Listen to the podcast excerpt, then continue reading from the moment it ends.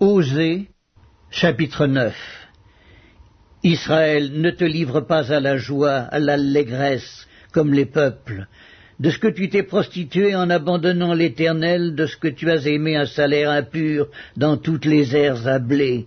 L'air et le pressoir ne les nourriront pas, et le mou leur fera défaut. Ils ne resteront pas dans le pays de l'Éternel. Éphraïm retournera en Égypte, et ils mangeront en Assyrie des aliments impurs.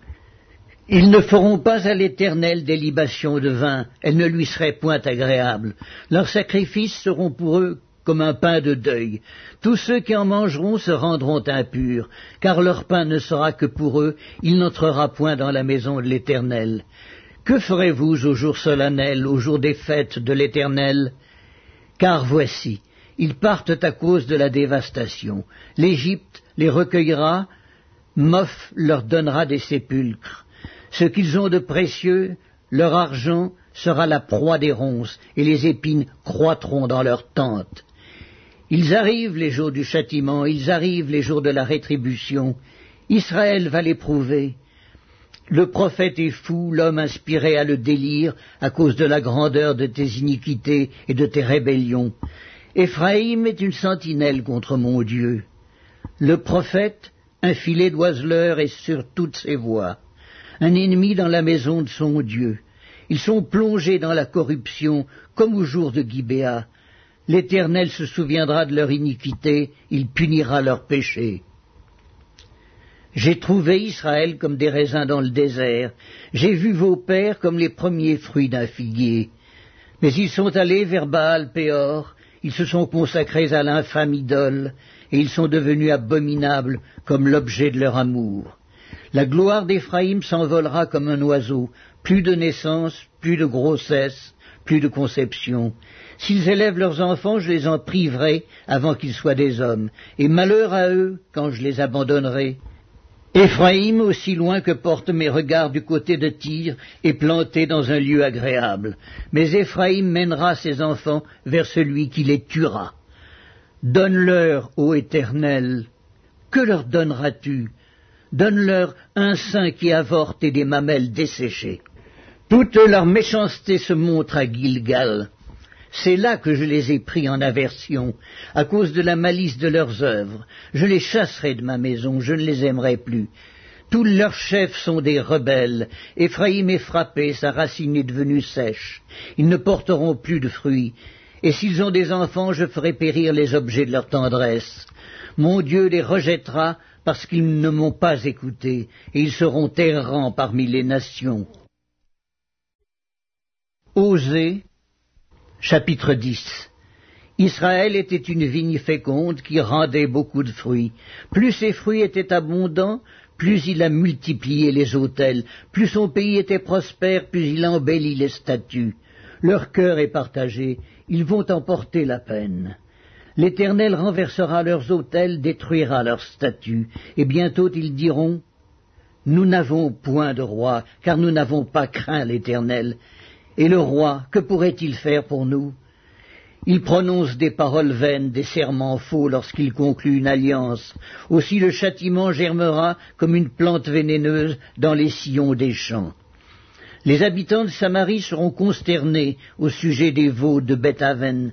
Le peuple mènera deuil sur l'idole, et ses prêtres trembleront pour elle, pour sa gloire, qui va disparaître du milieu d'eux. Elle sera transportée en Assyrie pour servir de présent au roi Jareb. La confusion saisira Éphraïm, et Israël aura honte de ses desseins. C'en est fait de Samarie, de son roi, comme de l'écume à la surface des eaux. Les hauts lieux de Bethaven où Israël a péché seront détruits. L'épine et la ronce croîtront sur leurs autels. Ils diront aux montagnes, couvrez-nous, et aux collines, tombez sur nous. Depuis les jours de Gibéa, tu as péché, Israël. Là, ils restèrent debout. La guerre contre les méchants ne les atteignit pas à Gibéa. Je les châtirai à mon gré, et des peuples s'assembleront contre eux quand on les enchaînera pour leur double iniquité. Éphraïm est une génisse dressée qui aime à fouler le grain, mais je m'approcherai de son beau cou. J'attellerai Éphraïm, Judas labourera, Jacob hercera. Semez selon la justice, moissonnez selon la miséricorde, défrichez-vous un champ nouveau. Il est temps de chercher l'Éternel jusqu'à ce qu'il vienne et répande pour vous la justice. Vous avez cultivé le mal, moissonné l'iniquité, mangé le fruit du mensonge, car tu as eu confiance dans ta voix, dans le nombre de tes vaillants hommes. Il s'élèvera un tumulte parmi ton peuple, et toutes tes forteresses seront détruites, comme fut détruite Shalman Betharbel au jour de la guerre, où la mère fut écrasée avec les enfants. Voilà ce que vous attirera Bethel à cause de votre extrême méchanceté. Vienne l'aurore et c'en est fait du roi d'Israël. Osée, chapitre 11 Quand Israël était jeune, je l'aimais, et j'appelais mon fils hors d'Égypte, mais ils se sont éloignés de ceux qui les appelaient. Ils ont sacrifié au Baal et offert de l'encens aux idoles. C'est moi qui guidais les pas d'Éphraïm, le soutenant par ses bras, et ils n'ont pas vu que je les guérissais. Je les tirai avec des liens d'humanité, avec des cordages d'amour. Je fus pour eux comme celui qui aurait relâché le joug près de leur bouche, et je leur présentai de la nourriture. Ils ne retourneront pas au pays d'Égypte, mais l'Assyrien sera leur roi, parce qu'ils ont refusé de revenir à moi. L'épée fondra sur leur ville, anéantira, dévorera leur soutien, à cause des desseins qu'ils ont eus.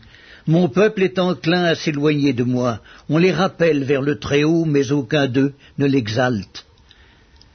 Que ferai-je de toi, Éphraïm? Dois-je te livrer, Israël? Te traiterai-je comme Adma? Te rendrai-je semblable à Tseboïm? Mon cœur s'agite au-dedans de moi, toutes mes compassions sont émues.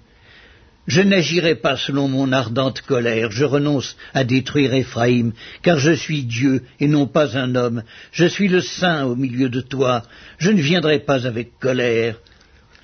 Ils suivront l'Éternel qui rugira comme un lion, car il rugira, et les enfants accourront de la mer.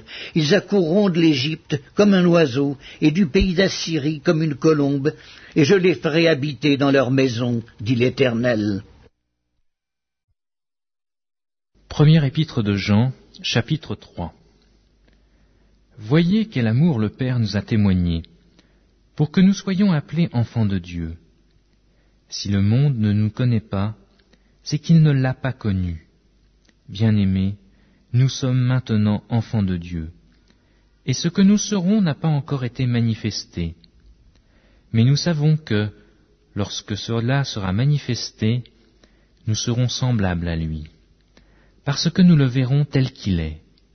Quiconque a cette espérance en lui se purifie, comme lui-même est pur. Quiconque pêche transgresse la loi, et le péché est la transgression de la loi. Or vous le savez, Jésus apparut pour ôter les péchés. Il n'y a point en lui de péché. Quiconque demeure en lui ne pêche point, Quiconque pêche ne l'a pas vu et ne l'a pas connu. Petits enfants, que personne ne vous séduise. Celui qui pratique la justice est juste, comme lui-même est juste.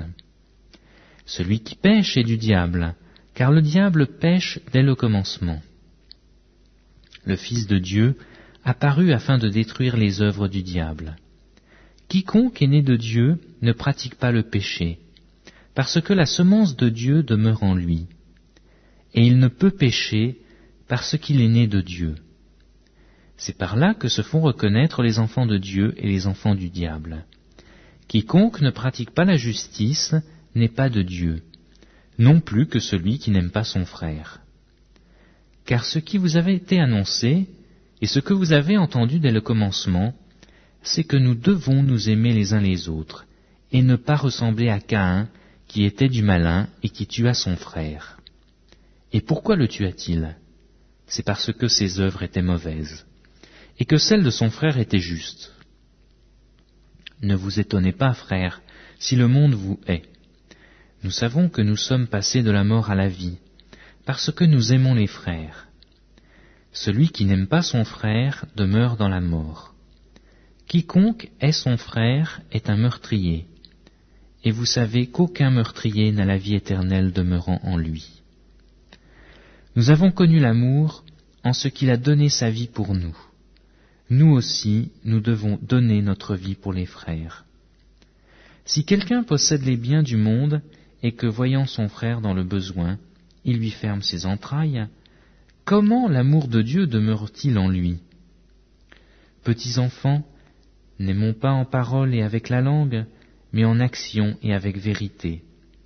Par là nous connaîtrons que nous sommes de la vérité, et nous rassurerons nos cœurs devant lui, car si notre cœur nous condamne, Dieu est plus grand que notre cœur, et il connaît toutes choses.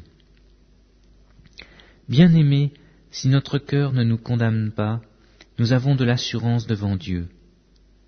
Quoi que ce soit que nous demandions, nous le recevons de lui, parce que nous gardons ses commandements et que nous faisons ce qui lui est agréable. Et c'est ici son commandement, que nous croyions au nom de son Fils Jésus-Christ, et que nous nous aimions les uns les autres, selon le commandement qu'il nous a donné. Celui qui garde ses commandements demeure en Dieu, et Dieu en lui. Et nous connaissons qu'il demeure en nous par l'Esprit qu'il nous a donné.